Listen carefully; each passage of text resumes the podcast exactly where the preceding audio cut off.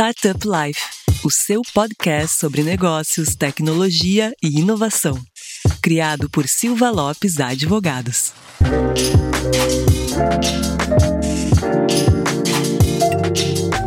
Fala galera, meu nome é Lion Lopes e está começando mais um Startup Life, seu podcast sobre negócios, tecnologia e inovação. E como sempre, está aqui comigo a minha grande amiga Cristiane Serra, que tem mais participação nesse podcast do que eu, né, Cris? Ah, eu tenho medo de roubarem meu lugar lá. Eu gosto tanto de fazer esse podcast que eu tenho medo que roubem meu lugar, então eu venho em todos eles. Desde lá do teste. Desde o piloto até o episódio Exato. de hoje, né, Cris? E assim, se a gente fizer a contabilidade, tu tem bem mais episódios do que eu, eu acho, né? Tenho exatamente. Contando com o piloto, 43. É, eu não sei quantos episódios eu tenho aí na, no currículo, mas eu sei que tu com certeza tem mais episódios do que eu. É um pouquinho menos só. Eu acho que deve ser uma diferença de quatro ou cinco episódios. Já tem uma boa diferença, mas eu vou correr atrás aí, Cris, fica tranquilo. Não me derruba. mas, Cris, o que, que a gente vai falar hoje aqui no podcast? Então, lá, antes da gente revelar qual é o tema de hoje, eu tenho aquele recado importante para os nossos ouvintes.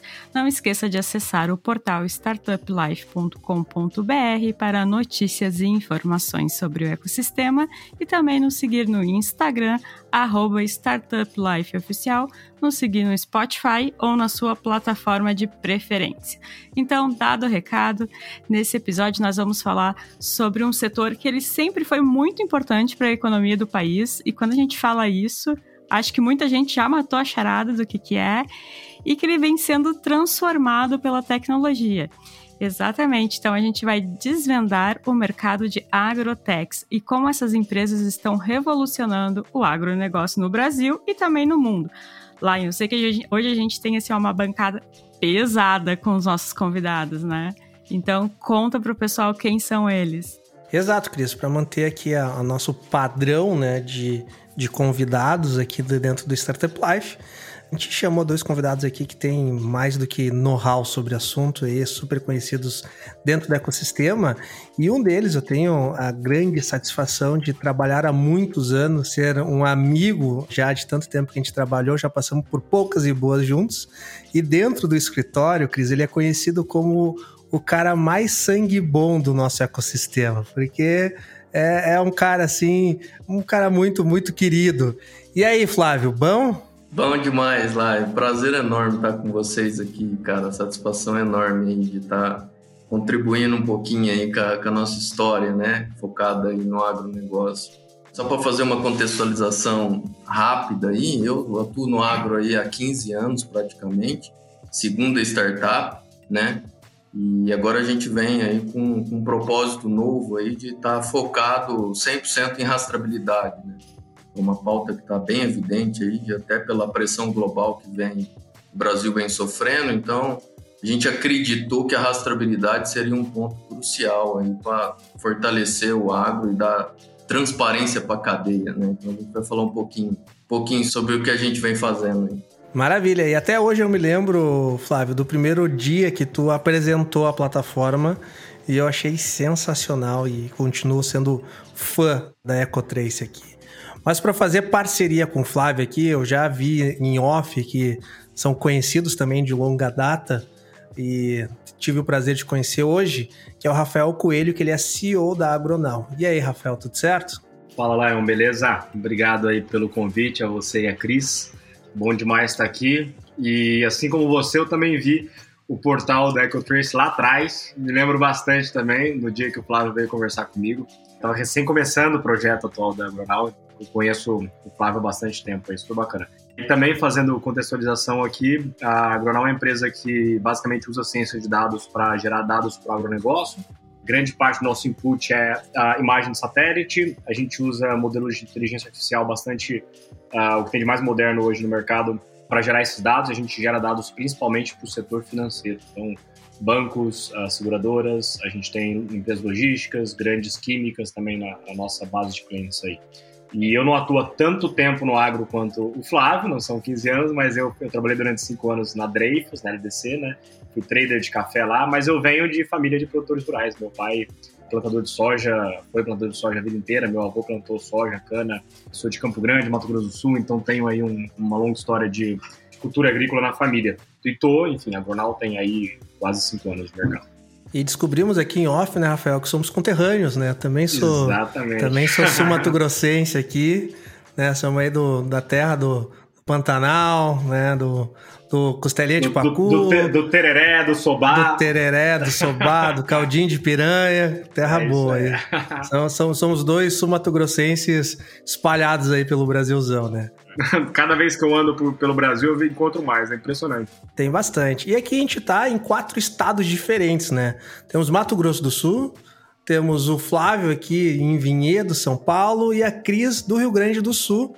Com certeza, estados que têm o agronegócio como carro-chefe, como muito forte o interior de São Paulo, Mato Grosso do Sul e Rio Grande do Sul como um agronegócio muito forte, né, Cris? E como de costume, né, Cris, eu passo para ti a primeira perguntinha aqui para a gente começar oficialmente o nosso episódio. Vamos lá, então. Antes de fazer a pergunta propriamente dita, queria fazer um comentário. O Rafael falou que ele vem de família que tem a cultura agro, né, de produção no DNA, e isso é muito comum, é um movimento muito comum, né, de a gente dizia que antes os filhos migravam para cidades para fazer faculdade e tudo mais, e agora está tendo esse êxito, né, com o pessoal retornando e trazendo a tecnologia, né? E está muito ligado às startups também de agronegócio. Então, para iniciar esse nosso debate, eu queria que o Rafael ele contasse um pouco mais desse movimento, né? Não sei se foi a situação dele, se ele retornou também, né? Mas com certeza teve um, um quê aí de família no meio que ajudou. Explicar para o pessoal o que, que é uma agrotech. Legal, Cris. Bom, o meu caso foi um pouco diferente. Minha família vem do agro. Nós temos fazenda lá em Rio Brilhante, no Mato Grosso do Sul.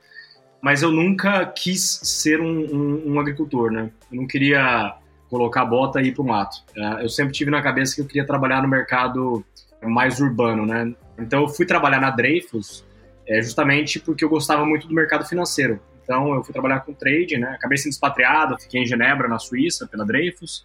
E, para mim, assim, foi um aprendizado incrível, mas eu sempre quis estar mais perto do, diria assim, mais perto do mercado, mais perto de São Paulo do que de Campo Grande nesse sentido. Eu sou apaixonado por tecnologia, sempre fui, desde criança. E aí eu trabalhei bastante tempo com um fundo de venture capital e a gente investiu em muitas empresas de tecnologia. A gente investiu em 11 empresas na época, né? diferentes empresas de tecnologia. Então, quer dizer, eu fui cada vez mais aumentando ainda mais esse meu interesse no setor tech, que eu já gostava bastante, mas eu queria realmente ir para o setor agro. Eu acreditava que a gente tinha uma deficiência de, de tecnologias digitais, tá? Acho, acho que isso é bastante importante, porque se tem um, um ambiente que é extremamente tecnificado, é o agronegócio, né? a gente pode falar um pouquinho mais disso depois, mas eu achava que ah, existia uma carência de tecnologias digitais no agro, e então eu acabei fazendo esse movimento. No meu caso aí do êxodo, ah, eu me mantive em São Paulo, né, depois da faculdade, eu digo, mas ao mesmo tempo eu, eu acho que hoje a gente, eu não me vejo dentro da fazenda, né, então é, eu acho que a gente tem visto isso bastante. E até entrando na sua pergunta, ah, Cris, vamos lá, agrotech, por definição, é qualquer empresa de agronegócio que, que trabalha com tecnologia no agronegócio, né? Só que quando a gente fala isso, a gente dá a impressão que o agro não é tech, né? Então a gente tá falando assim, putz, agrotech é uma coisa nova, né? Putz, então quer dizer, então a tecnologia não existia no agronegócio? Mas não, pelo contrário, a tecnologia, o agronegócio brasileiro cresceu com tecnologia da Embrapa, por exemplo, né, que são tecnologias biológicas. Sempre teve uma relação próxima à tecnologia, né? Muito, muito, muito. E, e- o Brasil é, né, o Brasil não é disparado um grande produtor por acaso, né? A gente teve um investimento muito grande do setor público nesse tipo de, de business. Então, como, eu- como eu comentei, é o caso específico da, da Embrapa, por exemplo, que ajudou bastante. Então, assim, o que eu acho que a gente tem visto cada vez mais são essas tecnologias digitais. Então, quer dizer, é o uso de IoT, é o uso de imagem de satélite, que é o nosso caso, por exemplo. É, então, quer dizer, é trazer um pouco mais tecnologias digitais para perto do agronegócio, não só tecnologias biológicas, que era o que o agro fez durante bastante tempo, né?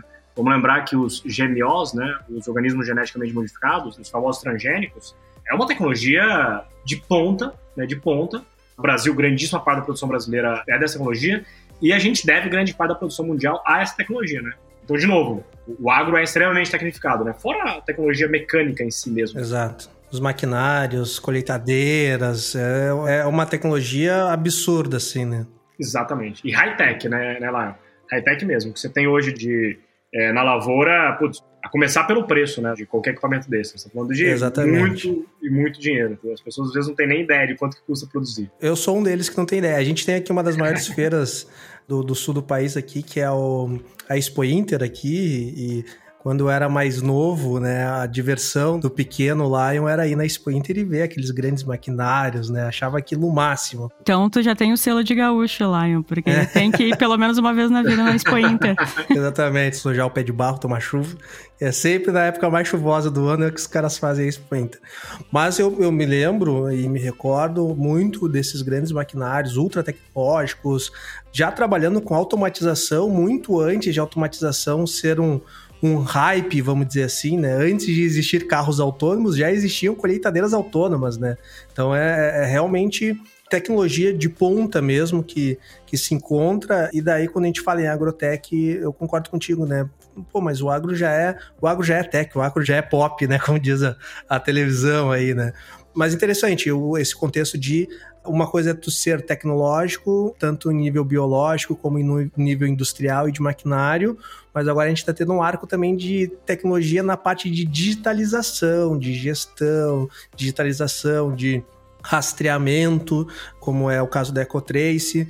E, bom, tem um caso muito, um case também muito conhecido em nível nacional, aqui do Sul também, que eu já tive o prazer de trabalhar junto também, que é o pessoal da Egro também, o Pedro Dulso, Pedro um trabalho excelente lá. É, é a gente já teve oportunidade de trabalhar juntos, então também um baita case. E com certeza um desses cases também é a Ecotrace do Flávio aqui, que trabalha um pouco fora da agricultura e parte para a agropecuária, né?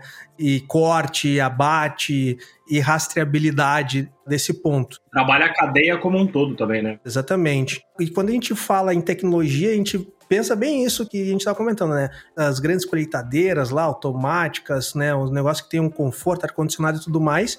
Mas quando a gente ia pro abate, ainda a gente lembrava lá do, do, do olheiro que ficava olhando a carcaça, do, do açougueiro que ia dividindo, né? A carcaça de carne. E eu queria entender do Flávio. Flávio, como que tem essa evolução, né? Das agrotechs chegando também para agropecuária não só de cria, mas de abate. Porque de cria já tem, né? Já tinha esse, essa tecnologia biológica de entender a seleção de DNA, cruzamento, genética e tudo mais.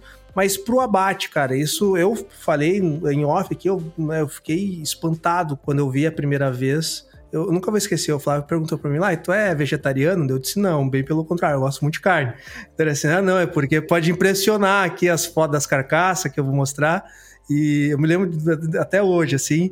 Mas eu queria entender, uh, como que é esse caminho, né? Como que é esse roteiro também agora do mercado de carnes, no mercado de abate, também está se digitalizando, implementando tecnologias com balanças automatizadas, super precisas e tudo mais. É, na verdade, Olá, eu gosto de contextualizar até para entender o racional. Hoje a gente vive um momento que a gente começa a falar do consumidor 4.0, né? Então é a nova geração aí que começa a se atentar com alguns temas que no passado a gente não se, não se preocupava muito com eles, né? Então eu, eu costumo dizer que a gente está na versão 3 de confiança. Eu uso esse exemplo que eu acho bacana, porque a versão 1 de confiança você fazia compra no mercado da esquina, ele anotava numa cardeneta e acreditava que você voltava no final do mês para pagar. Versão 2 veio as instituições bancárias, onde você tem uma transação de mercadoria ou prestação de serviço, emite um boleto bancário e acredita-se que vai pagar aquilo. Então, versão 2. E a versão 3, a própria tecnologia vai dar essa confiança. Então, hoje você pega um Uber, você não sabe quem é um motorista, você aluga um Airbnb e tudo está baseado em nota, é a tecnologia te dando essa confiança. Então, aproveitando esse gancho, a gente nasceu com o DNA de blockchain. Por quê? Porque a gente identificou que essa é a tecnologia que tinha a possibilidade de dar essa transparência na cadeia que a gente está atuando do agronegócio. Então, o primeiro projeto nosso a gente startou realmente na proteína animal, carne bovina. Então foi uma quebra de paradigma, que a gente entrou dentro do frigorífico e aí a gente já começa a falar também de indústria 4.0. E quando você aplica a digitalização da rastreabilidade, que ela já existe, a gente só traz ela para uma camada fora do RP, né? Tem alguns processos internos que complementam a rastreabilidade, que ela é uma interferência humana. Ou é um cara na prancheta anotando a temperatura de câmera fria, ou é e uma delas, e aí nasce o nosso produto de visão computacional com inteligência artificial, era a classificação de carcaça. Então, tinha uma suposição, e isso é extremamente importante para a indústria, porque quando você faz uma classificação de uma carcaça bovina dentro da indústria frigorífica, isso dá parâmetro para você classificar se vai ser uma linha da marca gourmet, se vai ser commodity ou se. Então a gente sai dessa suposição e aí a gente passa a aplicar a tecnologia na veia lá com, com inteligência artificial e visão computacional para fazer a classificação da carcaça. Uma evolução disso e o complemento disso do ponto de vista de rastreabilidade é que existem instruções normativas de exportação que tem alguns critérios que aquele determinado país não aceita. Um exemplo, o Chile não aceita carcaça que tem algum tipo de contusão, por exemplo. E aí não é mais um humano fazendo isso, essa operação. Aí a máquina fazendo e eu fotografando as carcaças e gerando isso como evidência e publicando no blockchain. Então toda essa transparência, ela garantiu a gente ter uma entrada na proteína animal aí para fazer a rastreabilidade desde a origem até o consumidor final. E quando eu falo desde a origem, aí já entra um compliance socioambiental. Então aí já é, se está no bioma amazônico, a gente já checa se não veio de área com problema de desmatamento, se não está sobreposição sobre terra indígena, unidade de conservação. Então, tem todo um compliance que está pautado no TAC, né, que é um termo de ajuste de conduta, que as empresas frigoríficas assinou com o Ministério Público Federal. Então, passa desde a origem, para garantir que não veio de área com problema, passa pelo processo de transformação, que é o processo industrial, e a gente entrega no varejo com o QR Code nas embalagens, onde existe a possibilidade do consumidor bater o QR Code numa embalagem de produto rastreado por nós e a gente contar a história daquele produto com todas as garantias necessárias. E aí evoluindo, né, desde quando a gente começou, a gente também está atuando no frango, tá? Então é, é, diferente um pouco porque é verticalizado, mas a gente faz a rastreabilidade desde a concepção do ovo da galinha até chegar na ponta também, tá? E a gente entrou muito forte no algodão. E aí a gente entra pesado na indústria têxtil. Então hoje a gente tem um grande, são dois grandes clientes nossos que vamos rodar, estamos rodando um piloto para esse ano. Um deles é a Reserva, né? É a marca de roupa, e o outro é a Renner. E aí nós vamos fazer um piloto hoje numa linha deles e fazer rollout para o ano que vem 100% das roupas que contém algum tipo de algodão.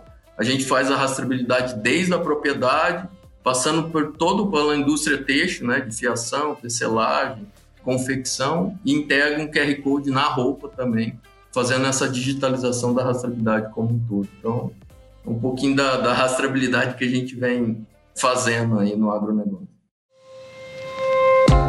Legal, cara. Pô, é sensacional e cada vez mais, como tu trouxe, né, Flávio, o consumidor ele quer ter noção e, e o conhecimento dessa cadeia de produção do que ele está consumindo, né?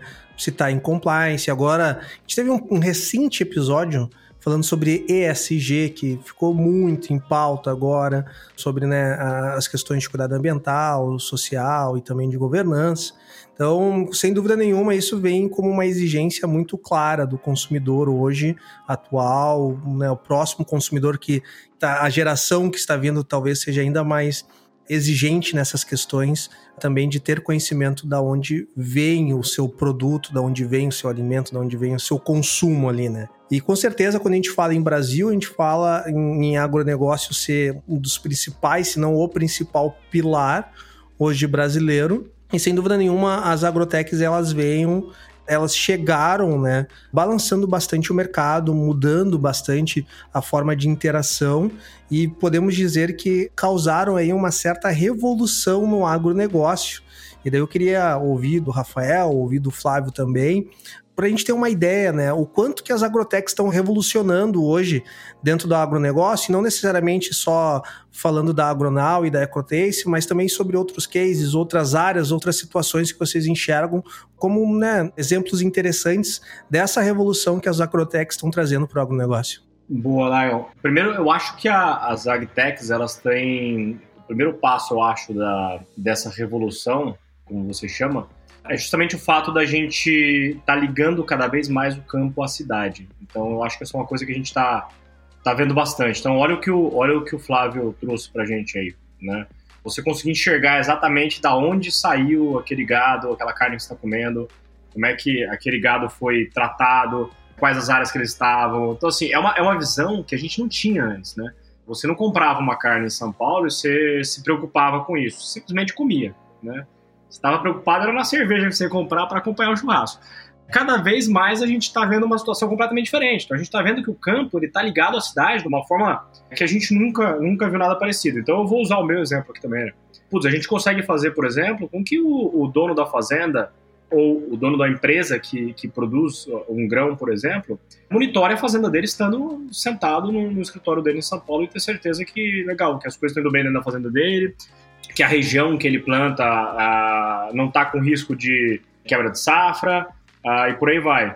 Imagina você fazer isso antigamente, né? Você precisava ir até a fazenda. Eu lembro, eu lembro putz, meu pai, quando, quando. Meu pai é paranaense, né? Ele foi, foi pro Mato Grosso do Sul. Ele conta que na, primeiro não tinha nem estrada de. de era, era, estrada de chão, 100%, né? Como boa parte do Brasil ainda, mas enfim, era estrada de chão. Ele demorava três horas para ir pra fazenda. Então imagina você falar assim: não, é, é, eu vou ali na fazenda para ver como é que estão as coisas você acabava morando mais na fazenda do que na cidade, né?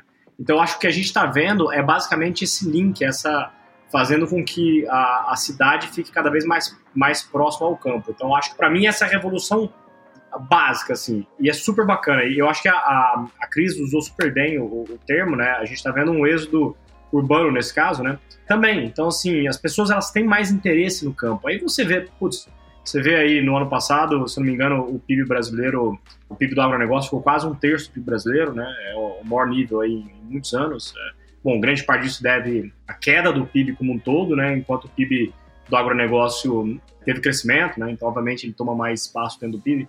Mas isso faz com que as pessoas comecem a voltar os olhos para dentro do agronegócio novamente. Então, as pessoas estão interessadas, querem ver o que está acontecendo. É, então, acho que a Agritech ela permite isso. Primeiro de tudo, ela vai fazer com que as pessoas que tinham empresas de tecnologia, por exemplo, no, no Brasil, e a gente viu isso bastante acontecendo, começassem a, a querer abrir empresas, né, startups dentro do agro. Então, você vê lá, se pegar nos últimos cinco anos, tem um crescimento absurdo do número de startups dentro do agronegócio, né? Então, a gente começa a ver muitas mentes brilhantes aí, que usavam boa parte da sua, da sua cabeça no Brasil para trabalhar com fintech, né? Que é o mercado que dá dinheiro no Brasil, né? Vamos ser sinceros, né? O mercado financeiro do Brasil é uma beleza. Virando o jogo e falando assim, não, calma aí, deixa eu ver se não tem um, não tem um, um bom espaço aqui, né? É, e ele vai, descobre que tem um excelente espaço, né? O agronegócio oferece oportunidades incríveis para startups e começa a trabalhar lá. Então, assim, então acho que a gente tem visto, talvez citando é, exemplos aqui, a gente tem visto desde de, como você citaram aí um pouco antes, né? Putz, exemplos de ERPs uh, para fazenda, né? Que é uma coisa que era um problema. O campo não é que ele é desorganizado, pelo contrário, eu acho que o campo é extremamente organizado, é, mas ele não tem o, o, o, mesmo método de gestão que a empresa do, da cidade tem, né? E aí você vê ERPs criando exatamente isso, transformando, colocando uh, métodos de gestão uh, mais eficientes, baseado em dados, que eu acho que para mim é extremamente importante. Inclusive, você começa a ter é, dados em tempo real da sua fazenda, você consegue tomar decisões inteligentes, decisões rápidas, né? Uma coisa que antigamente você levava tempo, né? Imagina, o produtor ele precisava ver como é que estava como é que tava o clima, é, como é que eram os riscos do, do, do business dele. Putz, imagina pegar crédito no agronegócio. Só tinha um banco no Brasil que dava crédito. Né? Era o Banco do Brasil ponto, né? Se não se tivesse queimado o Banco do Brasil, acabou o seu negócio.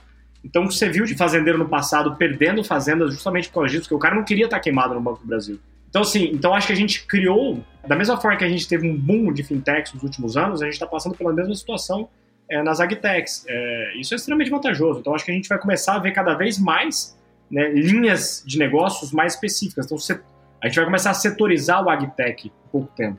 Então, Rafa, até para aproveitar um pouquinho o gancho aí, a percepção que, que eu, eu tenho assim do agronegócio é, ele só não cresceu mais por causa do problema de conectividade que a gente tem. Isso é um ponto importante, né? Você vai para o nortão do Mato Grosso, oeste da Bahia, que está tá avançando muito, e a gente tem um problema sério de conectividade ali, então não avançou mais por causa disso.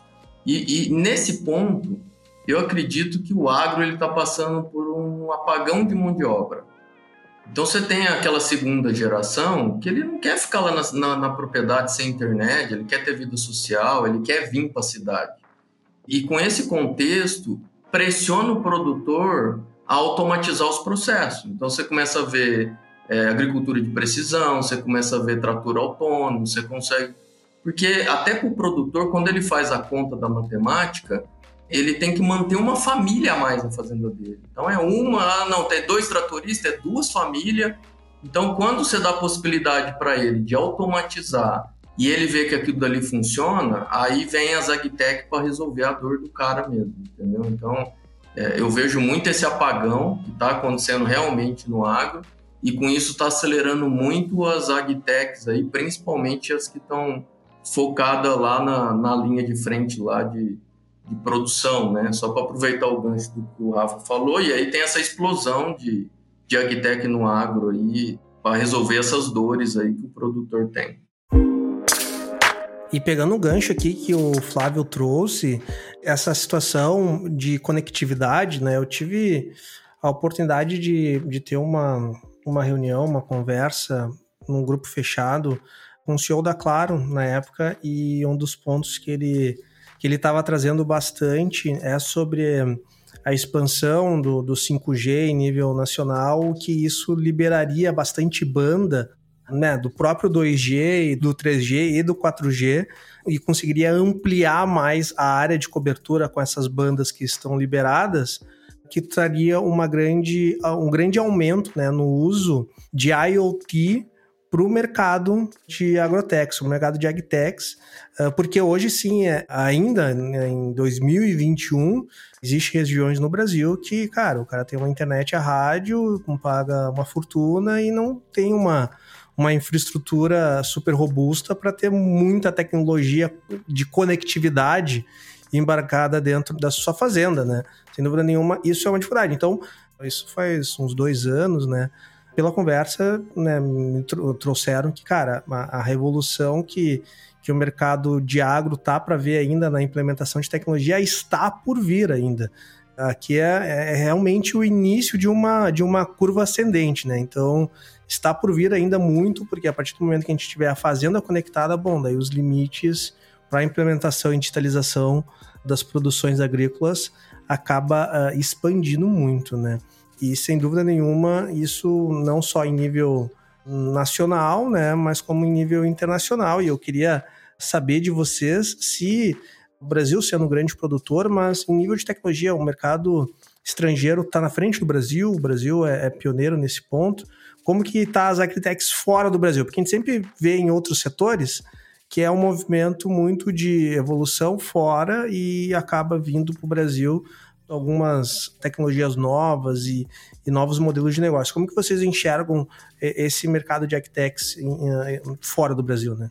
Só fazer um comentário do que você acabou de falar, Lion. Existe um outro mercado muito grande que a gente está vendo crescer bastante, que eu chamaria aqui de SatTech, né? Que são basicamente os satélites, né? Então a gente vai ter, a gente tem tido um boom de novas empresas satelitais no, no mundo que vão trazer isso que, que são os pontos que vocês colocaram aí de uma forma bastante interessante e talvez mais inteligente, porque a gente vai conseguir ter desde links de, de internet, né, via satélite, como a gente tem visto aí, Elon Musk e, e etc., como também imagens de altíssima resolução, focada na agricultura, a preço extremamente acessível, que hoje é uma coisa bastante cara, né? Você tem imagem de alta resolução na agricultura.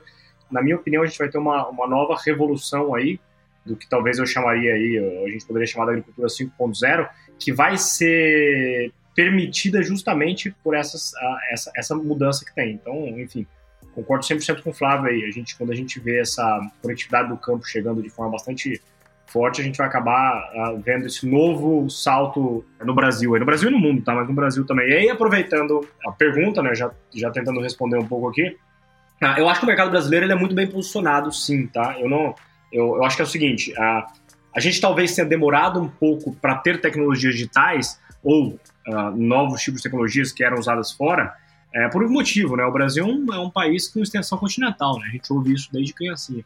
Então, quer dizer, é muito mais fácil você achar um lugar para plantar no Brasil do que você achar em Israel, por exemplo, que é um dos exemplos que as pessoas mais dão, né? E é interessante porque Israel produz excelentes tecnologias agrícolas é, que acabam sendo importadas pelo Brasil, né? A gente viu isso bastante nos últimos tempos. E justamente por causa disso, porque Israel você precisa produzir muito em uma escala uh, muito pequena, né? Em, em, quase nada de território. Então te obriga a desenvolver tecnologias. É, e o Brasil não precisa disso, né? Então, uh, aliás, eu acho que o que a gente viu bastante no passado, tá? Era muita gente tentando importar tecnologias de outros países para o Brasil, né? Sem tropicalizar isso. Então é assim, putz, eu acho que se funciona em Israel vai funcionar no Brasil. Se funciona nos Estados Unidos vai funcionar no Brasil. Vamos lembrar um ponto aqui, tá? O Brasil é um dos poucos países do mundo que produzem duas safras a três safras, né? Se você pegar os Estados Unidos, os Estados Unidos produz uma safra, porque o inverno deles é extremamente rigoroso, né? Você não tem... É impossível você plantar uma coisa durante o inverno uh, americano. No Brasil, não. No Brasil é possível. Então, você, você tem uma situação completamente atípica no Brasil, né? Então, a capacidade, a rotatividade que você tem na mesma, no mesmo hectare brasileiro versus o, a, rotatividade que você tem no americano e em outros países do mundo é muito, muito superior, né? Isso permite que o Brasil dê um lucro por hectare bastante interessante. Ao mesmo tempo, vamos lembrar que a produtividade brasileira está nos mesmos níveis da produtividade americana, por exemplo. Então a gente não perde nada para a produtividade americana. Então a gente não tem que aqui nos colocar em, na famosa síndrome do vira-lata, né? De achar que o Brasil, nesse caso, é inferior. Não, pelo contrário, cara. Acho que a gente sabe bem disso. O Brasil é superior, e o Brasil não é só superior em produção agrícola, é superior em tecnologia também. A gente tem tecnologias brasileiras excelentes, incríveis, desenvolvidas aqui, tá?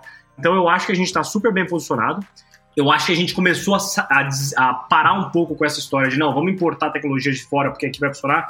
Não vai funcionar. Você precisa tropicalizar muito para fazer com que funcione no Brasil. E aí as pessoas começaram, as pessoas e, e, cada vez mais os fundos, a gente pode bater um papo sobre, sobre justamente setor de investimentos depois, né? Começaram a perceber que sim, cara, que o Brasil tem tecnologias incríveis aqui, altíssimo potencial, esse, muito valor, e começaram a investir. Então, se você pegar os últimos dois anos de investimento, a gente tem visto um boom de investimento em agtechs aqui. Isso é prova exatamente disso, que sim, o Brasil está muito bem posicionado em tecnologia. Não, e até aproveitando o gancho, toda tecnologia que funciona lá fora não necessariamente funciona aqui, justamente por essa parte de tropicalização, e eu sou um exemplo disso, né? Quando eu, eu rodei o Colorado lá, até na, quando eu estava na gestão agropecuária, a gente tinha lá uma distribuição de trato para confinamento bovino que era 100% automatizada, e tudo satelital com precisão de um centímetro onde o caminhão estava. Quando vai trazer para cá, o satélite dá diferença, o Rafa pode até me corrigir, mas dá uma diferença grotesca, não dá para. E aí a gente adaptou um sistema bem parecido, o resultado final acaba sendo o mesmo, porém a gente usou RFID. Então você imagina um caminhão ter uma antena com RFID, ser distribuído é, tags RFID ao longo do confinamento bovino e a distribuição de trato passa a ser meio que automatizada. Então, isso aconteceu comigo com a gestão agropecuária e agora com a Ecotrace é a mesma coisa. Então, importaram um equipamento, um grupo importou um equipamento da França para fazer a classificação de carcaça. Estão tentando fazer rodar desde o ano passado, aí não rodou, chamaram nós de novo. Então, é gado diferente, é manejo diferente, é condição que você vai analisar diferente. Eu tive uma reunião lá nos Estados Unidos o pessoal lá, o pessoal falou, cara, eu não, analiso qualidade aqui. Porque qualidade já está pautada com SDA, cara. O governo dá o padrão de qualidade. A gente vai analisar outras coisas. Então é totalmente diferente. E aí você cai no, no processo de tentar importar alguma tecnologia e não necessariamente vai funcionar aqui para o ambiente nosso. Bom, até um comentário disso, Flávio, nesse exemplo seu é muito bom. Na pecuária, cara, por exemplo, a gente tem. Putz, o gado brasileiro é em grande parte Nelore, né? Nelore é aquele famoso gadinho branco, né? Então, quando você usa visão computacional, por exemplo, para contar gado, é uma coisa que bastante gente tem, tem focado ultimamente. Imagina usar satélite para contagem de gado. Cara, aí é o, é o caso oposto, tá?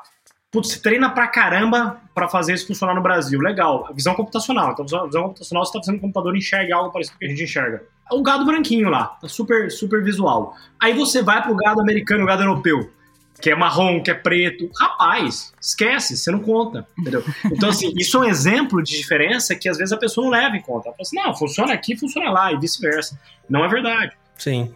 É, tem outro exemplo emblemático também, é que veio tecnologia, se eu não me engano, de Israel para, na verdade, para pesar o boi através da visão computacional, né? Então você vê lá o celularzinho. Só que a gente está pegando aí, vamos pegar aí é, Rondônia, que o boi vê pessoas duas vezes por ano, na vacina de maio e na vacina do. Então você falar que o boi vai passar ah, quase que parando ali para você ir com o celular e pegar o peso dele, então quando vem o Brasil, no, expansão territorial nossa, o tipo de gado que a gente tem, que é um gado extremamente nervoso aí, às vezes, muitas vezes essas áreas remotas, o gado vê gente uma ou duas vezes por ano, cara, é impossível implantar uma tecnologia dessa. E a gente vinha falando então dessas tecnologias brasileiras, né, que o mercado está impulsionando mais, crescendo cada vez mais, aparecendo mais tecnologias. Mas eu queria saber a opinião de vocês do mercado brasileiro atual, mercado de agrotex, né? Então, queria saber qual é a leitura de vocês desse mercado atual e aproveitar também, já incrementar um pouquinho mais a pergunta e sobre os desafios também. A gente já falou sobre o desafio da conectividade, mas quais são os outros desafios também? para mim, o principal desafio, o, o, Flávio já deu a pista bastante lá atrás, então eu vou, eu vou buscar outros desafios aqui. Como ele falou, conectividade é realmente um desafio muito grande. Eu acho que para mim o principal desafio do mercado agrícola é chegar ao produtor. A cadeia é uma cadeia hoje que é bastante baseada em, em, intermediários, bastante mesmo, né? Seja no ramo Sim. pecuário, seja no ramo de é, agricultura, de grãos especificamente, que é o nosso caso, né? É um ramo que ele é bastante baseado em intermediários. Então, você depende muito de alguém para estar perto do produtor né?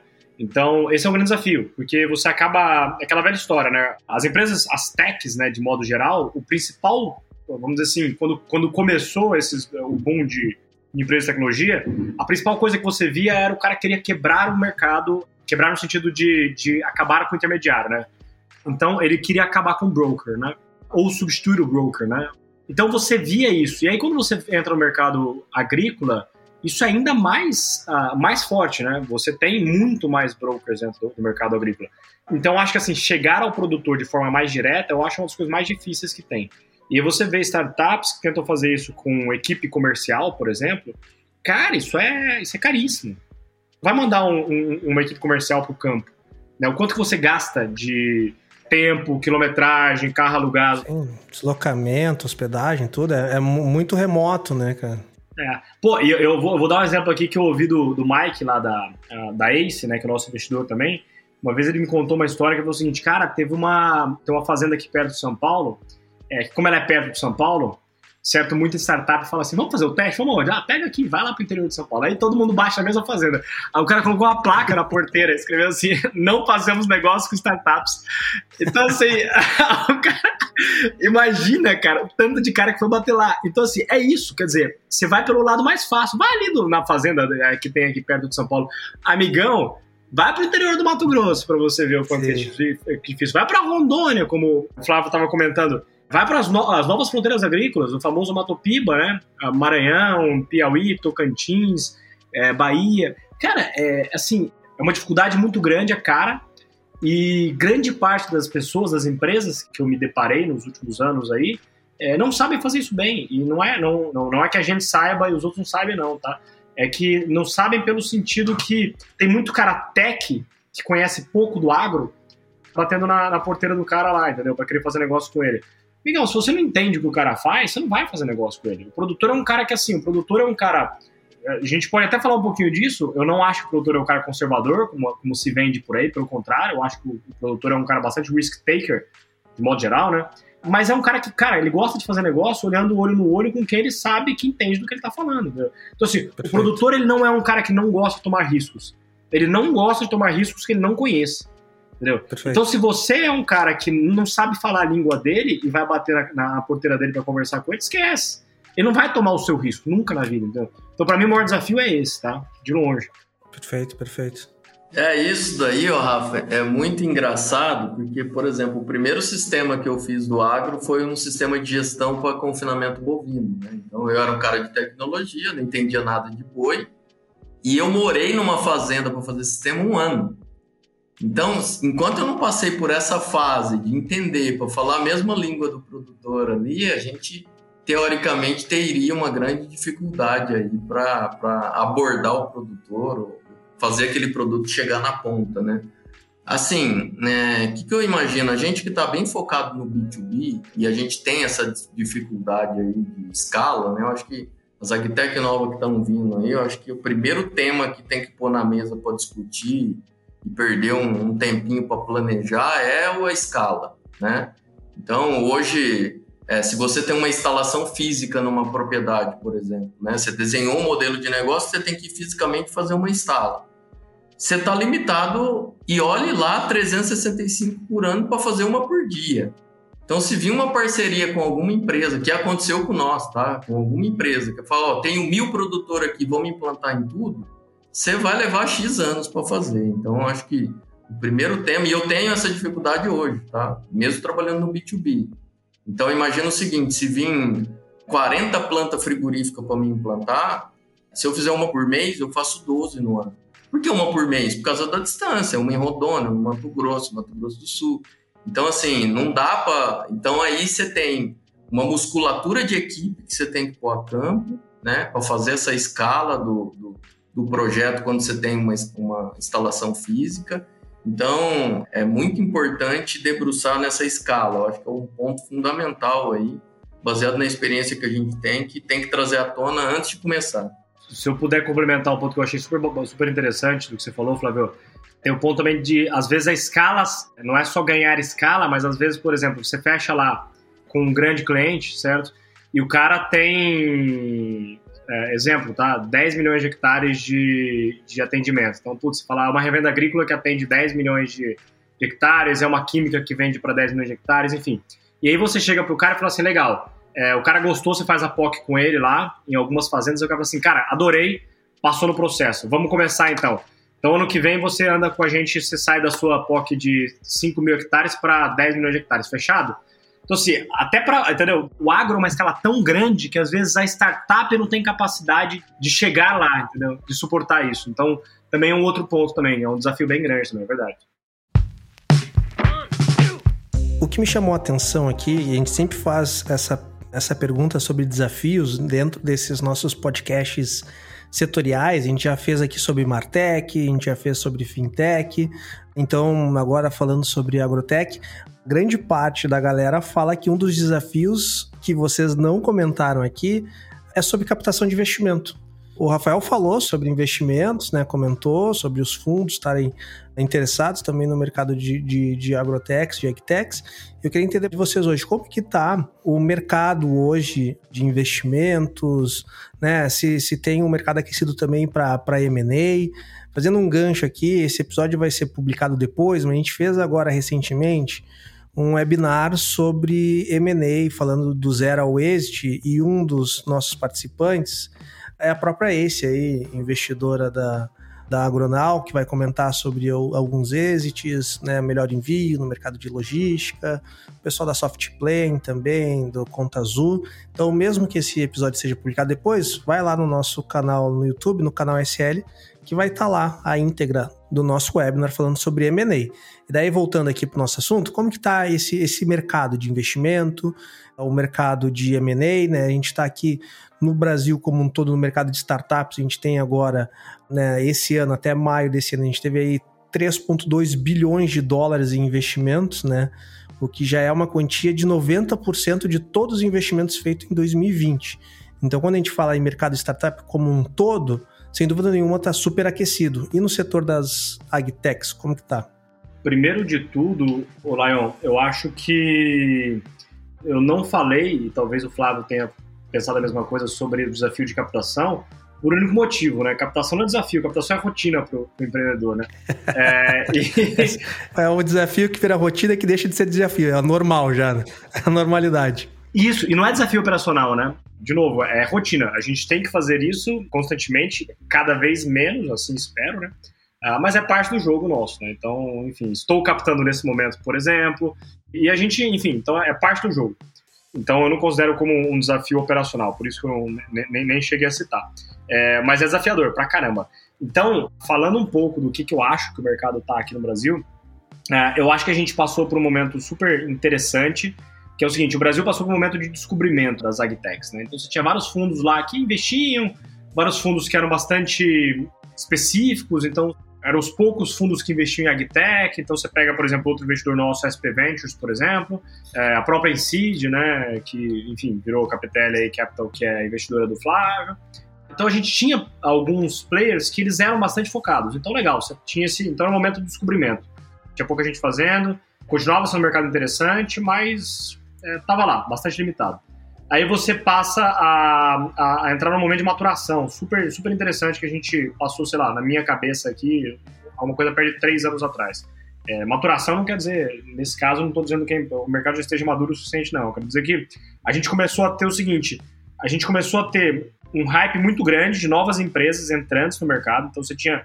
Todo mundo queria a agtech, o mercado das startups descobriu o agronegócio, falou, pô, calma aí, tem dinheiro aqui, vamos fazer um business. E aí é aquela história, você tinha muita gente tech abrindo empresas agro sem conhecer de agro. Então você tinha muito, muito tech e pouco agro. E aí várias agritechs entrando, aí os caras saem do mercado, né? Porque é, eles descobrem um outro ponto que eu acho que é uma, uma coisa bastante específica do agronegócio, que os investidores também estão percebendo cada vez mais, mais recentemente, mas que é, putz, cara, agtech, amigão, você não faz POC em dois meses. Você não coloca um site no ar e fala assim, deixa eu ver se se vai vender, né? Vamos ver se esse, se esse e-commerce funciona. Vou colocar um, um, Google Ads aqui, vendeu, vendeu, legal, faz como é que é o custo por clique, custo por lead, beleza. Ah, pau, não. Você faz teste por safra. E a safra, safra de soja, é uma safra no ano. Então, quer dizer, testou na soja, aí o cara fala assim pra você, vamos fazer o teste esse ano? Vamos, aí você faz o teste esse ano. Legal, se funcionar, ano que vem a gente aumenta um pouquinho para daqui dois anos a gente fechar negócio. Então, o agro é assim, cara. O agro tem um time muito, mas muito diferente do, do time dos outros mercados. E aí você tem aquele bando de gente que entrou, é, bando aqui não, não estou falando no, não estou sendo maldoso. Não está menosprezando, né? Não estou menosprezando, não, mas eu digo o seguinte: muita gente que entrou, talvez, acreditando no hype, que chegou lá e falou assim: putz, cara, eu vou ficar três anos aqui, eu estou acostumado a entrar, montar startup, sair e vender, fazer o exit, né? Do zero exit que você acabou de citar lá e legal, vou pro jogo e vou pra minha próxima startup. Não, aqui o jogo é um pouquinho mais longo, você vai ter uma necessidade de caixa muito maior, provavelmente, porque você precisa desse, desse tempo, né, desse time total. Você precisa desenvolver negócio para você fechar negócio daqui um ano, dois anos. Então você tem uma, um tempo de closing uh, bastante alto. Então, quer dizer, aí você tem a situação. Então, acho que aconteceu o seguinte: os fundos começaram a entender mais o agro agora. Eles entenderam que é um mercado completamente diferente, que você precisa dar um tempo maior para você ter a maturação das empresas. E aí a gente está nesse novo descobrimento do, do, mercado agrícola. Agora são os caras que realmente sabem fazer o agro ou aprenderam a fazer o agro e que começaram a perceber, cara, tem dinheiro pra caramba aqui, mas é um bicho diferente do que eu tô acostumado. Então, legal, agora eu sei fazer isso, agora eu vou começar a investir. E aí a gente está no novo hype, na minha opinião, que agora é o hype certo. Agora não é o hype do cara que está entrando por, por entrar, por fazer, deixa eu fazer, deixa eu, eu quero ganhar dinheiro rápido. Não. Agora é o cara que está entrando porque ele sabe o que tem que fazer, com um investidor que sabe como é investir no agro, e tá super bacana, porque a gente está vendo um, uma quantidade de dinheiro massiva vindo de fora do Brasil para investir no agronegócio brasileiro, principalmente no, no, na tecnologia em si, né? E com uma cabeça agora sim madura. Então, acho que é um pouco do que a gente está chegando. A gente está maturando o mercado, na minha opinião, agora, entendeu? Que seria esse novo descobrimento, o redescobrimento do agtech brasileiro. Eu acho que a gente está passando por isso. Perfeito. Eu concordo, ô Rafa, e, e a gente também está pegando agora aqueles empreendedores que fizeram o exit que está voltando como investidor, né? Então você pega uns investidores bem mais preparados, já foi empreendedor no passado, e assim, e, e o que ele traz de smart aí para ajudar a escalada da empresa é fantástico, né? Ah, assim, o que eu posso falar é que eu estou na terceira rodada aí já de investimento e aí a gente passou pela fase inicial, que realmente é POC, é, é injetar dinheiro para fazer o produto e trazer contrato para dentro para aprovar a tese. Entrou agora um fundo, e o fundo eu acredito que, por um lado, dá uma tranquilidade, porque quando vem uma escala, igual a gente comentou aqui, ele me dá a segurança que ele me ajuda a fazer essa escala, então você fica mais preocupado, né? Porque se vê uma escala grande, você não sabe para onde correr. Então, o fundo falou, ah, vai vender, cara, é, é, problema bom de resolver. Então, E aí é, a gente entra na fase 2, né? Vira a chave, falou, já fui o anjo, já passou por essa fase, aí é fase 2. O que, que é a fase 2? É a capacidade dos empreendedores de entregar 30% ao mês de crescimento. Então você faz todo o planejamento audacioso e aí as próximas rodadas vão ser avaliada a capacidade de entrega dos empreendedores porque por mais que isso é fundamental para eles, né, pela, pela análise que eu venho acompanhando de perto, porque mesmo que a gente precisa pivotar alguma coisa, eles têm aquela, aquela segurança que a gente vai conseguir executar o plano novo. Entendeu? Então entra na fase 2 agora de fazer essa escala e esse crescimento audacioso aí para fazer a entrega é, do que foi combinado, né? que é justamente o momento que a gente está. A gente vê em algumas outras, algumas outras áreas aqui um crescimento bem considerável de investidores estrangeiros vindo investir no mercado brasileiro. Vamos trazer aqui o mais grande recente, talvez o investimento mais simbólico de todo o ecossistema de startups nacional, que foi o investimento do Warren Buffett, não diretamente ele, logicamente, mas na, no Nubank aqui, né? Então, realmente, é, isso trouxe um grande holofote para o Brasil, falando, cara, né, se a Berkshire está investindo no Brasil, com certeza vai vir vários outros investidores também olhar para ver quem que é o novo Nubank em, em setores diferentes, né? No Agrotech está acontecendo isso também. A gente está tendo investidores estrangeiros de olho aqui no Brasil, aportando grana. Como que está essa visão também de investidores estrangeiros nas agtechs brasileiras? Eu acho que sim. A gente está começando a ver bastante gente interessada, bastante mesmo. Então, fundos que historicamente investem bastante em fintech, começando a, a mover um pouco o, o braço aí para agtechs, especificamente eu acho que a gente tem visto também uh, agtechs que têm abraçado os outros mercados, então a gente vê, por exemplo, agfintechs, né, que é um pouco do mercado que a gente, tá, a gente tem entrado. E aí você vê, putz, você vê, por exemplo, Anderson Horowitz, que para mim é um dos fundos mais interessantes do mundo, fazendo artigos sobre as fintechs no Brasil. Né, isso joga todos os holofotes para o Brasil, né, então o exemplo que você deu no Nubank é excelente, justamente por causa disso. E aí, quando você vê os holofotes para o Brasil, mesmo que não seja no setor de agtech especificamente, é natural que o próximo holofote seja agtech, por um motivo. O Brasil tem duas coisas, tem duas competências que são natas brasileiras. Né? O Brasil tem os melhores sistemas financeiros do mundo, né? Dos mais tecnológicos também. Exatamente. As do Pix a gente fazia até de em real time, enquanto os Estados Unidos precisavam dois dias para mandar uma, um dinheiro de uma conta para outra. E o outro setor é justamente o setor agrícola, né? Então, assim, é, são os dois setores é, que o Brasil tem, como se diz por aí, a aptidão, né? Então, o Brasil ele tem aptidão nata nesses dois setores, né? E aí, quando você vê esse, esse, essa grande quantidade de fundos olhando para o setor financeiro brasileiro, ele só não olhou para o agro por um único motivo. O mercado ainda não estava maduro o suficiente. Novamente, eu acho que a gente entrou nessa maturidade de mercado de investimento brasileiro, ainda longe do mercado, da, da maturidade que existe no, no, nas fintechs, né, nas startups financeiras, mas eu acho que a gente está entrando num, num, momento de maturidade muito bom. Então, na minha cabeça, o próximo holofote é aqui, sim, é o agro. Então, eu acho eu tenho visto, tá? É bastante interesse a gente recebe, eu converso bastante com fundos lá de fora sempre. A gente tem recebido bastante contato de, de fundos estrangeiros interessados em investir no Brasil. Então, na minha cabeça, o próximo holofote vai ser o agro. Eu concordo com o Rafael e eu acho que uma das preocupações sempre vem isso em pauta, a insegurança jurídica, né? Então, a legislação aqui, não só do ponto de vista de legislação, mas do ponto de vista regulatório também, né? Vamos pegar um exemplo aí do da parte de carro autônomo tal, que dificilmente nós vamos ter uma legislação urbana, né?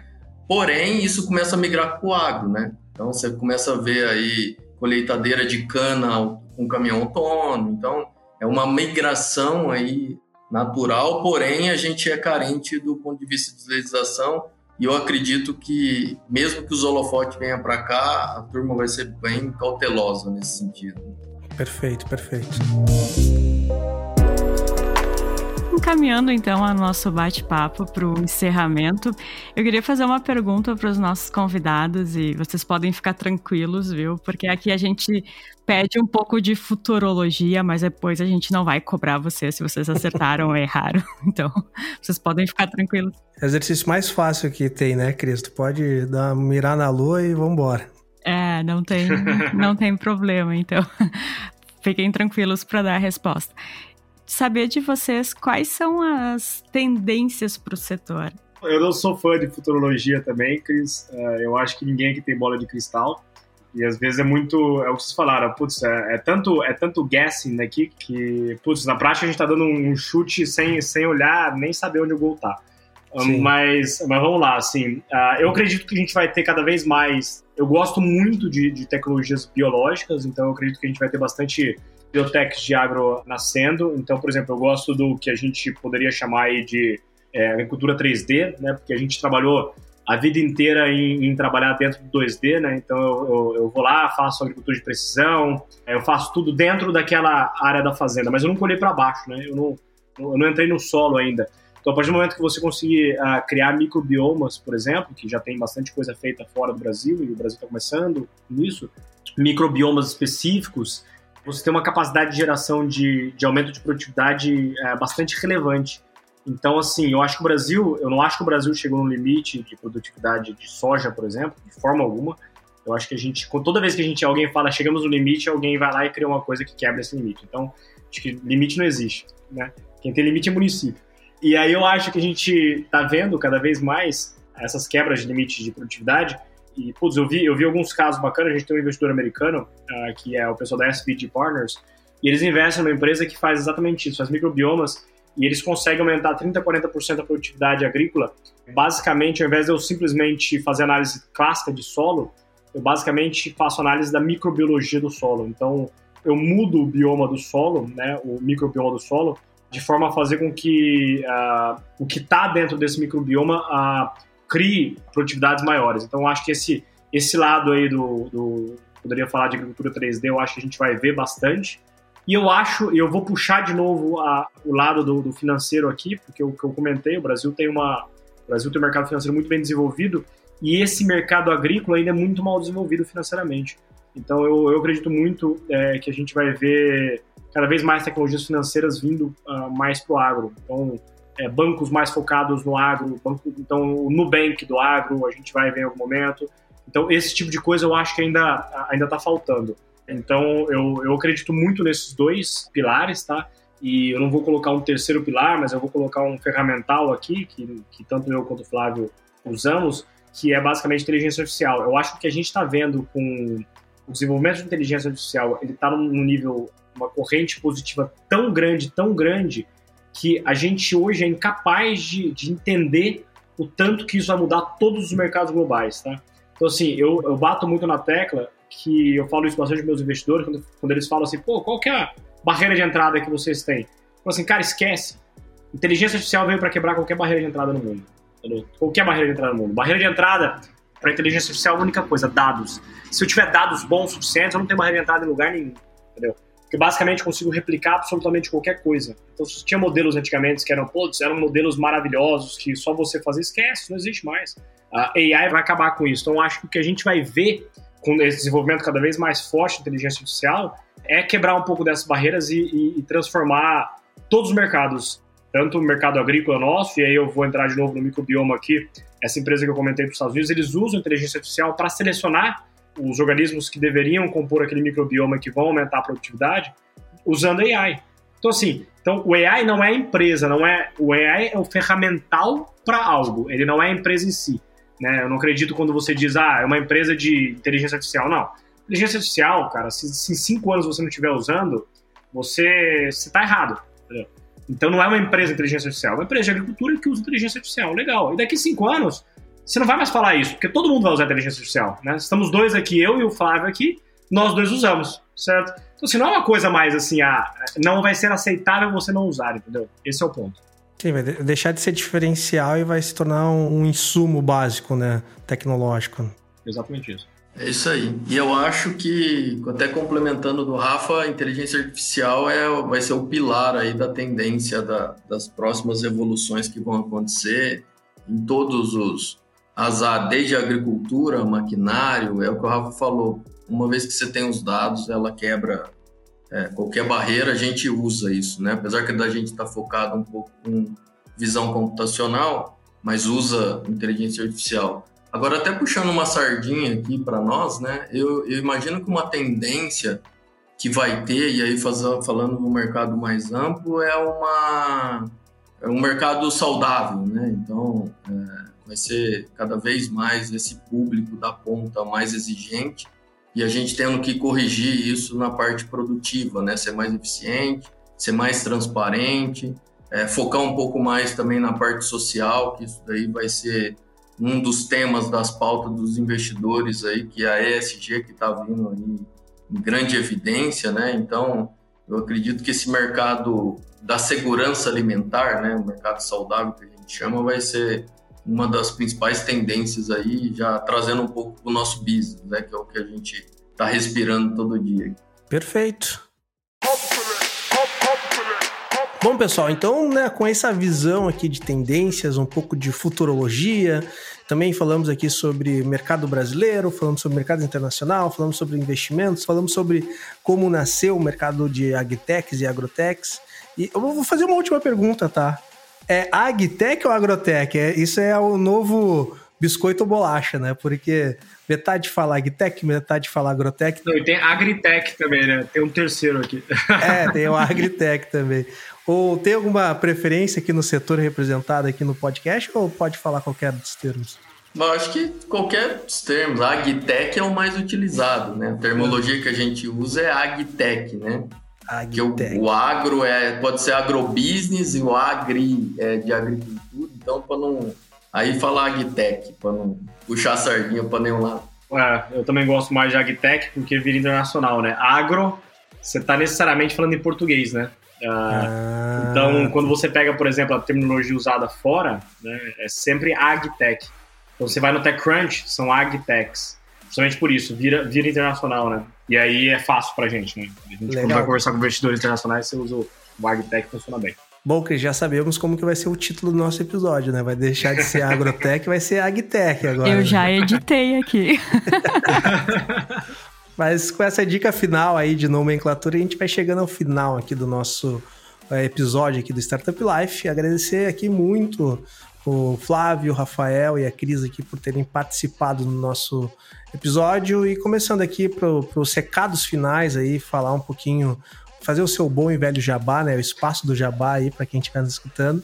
Rafael, muito obrigado por participar, por aceitar aqui a tarde da noite, numa noite fria aqui em Porto Alegre. Acredito que em São Paulo esteja também um pouquinho frio, mas de participar aqui com a gente, compartilhar o seu conhecimento. E quem quiser conhecer um pouco mais da Agronal, como que faz para ter mais informações, tá contigo aí. Muito obrigado, Rafael. Boa, que isso. Obrigado a vocês aí pelo convite, é uma honra participar. Aqui não tá frio, tá fresco, vai, tá quase, então não, não chega nem perto de, de Porto Alegre. Mas, bom, quem quiser conhecer um pouquinho mais da empresa, pode entrar no site, agronal.com.br. Mas eu prefiro o LinkedIn, eu acho que é uma ferramenta super interessante. Então, putz, me adiciona lá, segue a empresa, super fácil. Quem quiser entrar em contato comigo, meu e-mail é super fácil, rafael.agronal.com.br. Não tem erro. É só mandar. Às vezes eu demoro uma semana para responder, mas eu prometo que eu respondo todos os e-mails. mas isso já é o padrão, já. O padrão é responder uma semana. né? Ainda mais agora que a gente está em captação.